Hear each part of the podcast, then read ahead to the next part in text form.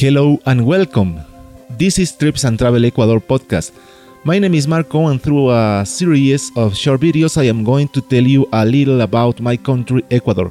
First, I would like you to know me a little bit.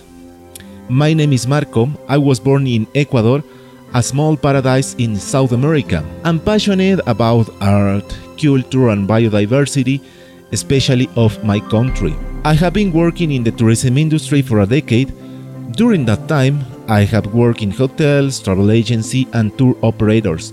I also work as an English teacher, trainer, graphic designer, and web developer. Since 2017, I have worked as a tour guide in some museums in the historic center of Quito and made several trips to the most attractive and visited places in Ecuador. I am the owner and founder of Trips and Travel Ecuador a travel blog that over time became a travel design project with the collaboration of operators, hotels, and tour guides, is now capable of providing personalized travel experiences in Ecuador. Focus on the practice of adventure sports in natural environments. Where is Ecuador located? Ecuador is a country in northwest South America, bordered by Colombia on the north, Peru on the east and south, and the Pacific Ocean on the west. Ecuador also includes the Galapagos Islands in the Pacific, about 1,000 kilometers west of the mainland. The capital is Quito.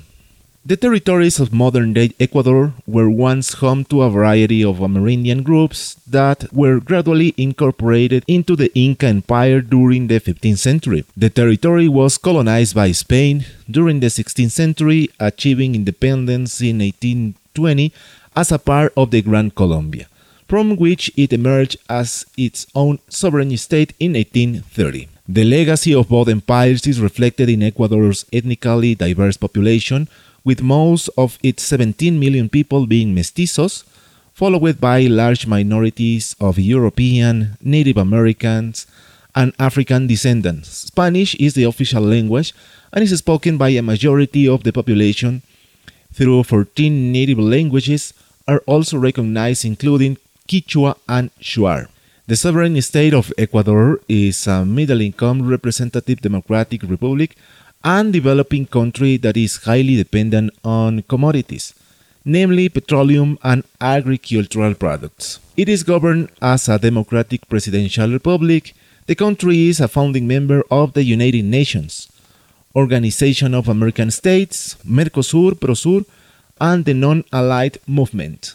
One of the 17 mega-diverse countries in the world, Ecuador holds many endemic plants and animals such as those of the Galapagos Islands in recognition of its unique ecological heritage. The new constitution of 2008 is the first in the world to recognize legally enforceable rights of nature or ecosystem rights.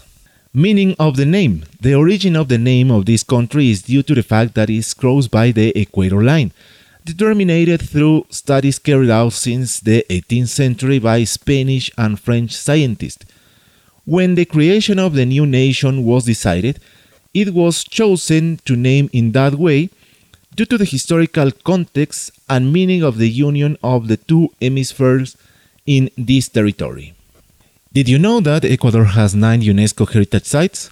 Here I'm going to list them for you, and in the next podcast, I will tell you a little more about each one of them. Nine UNESCO heritage sites of Ecuador.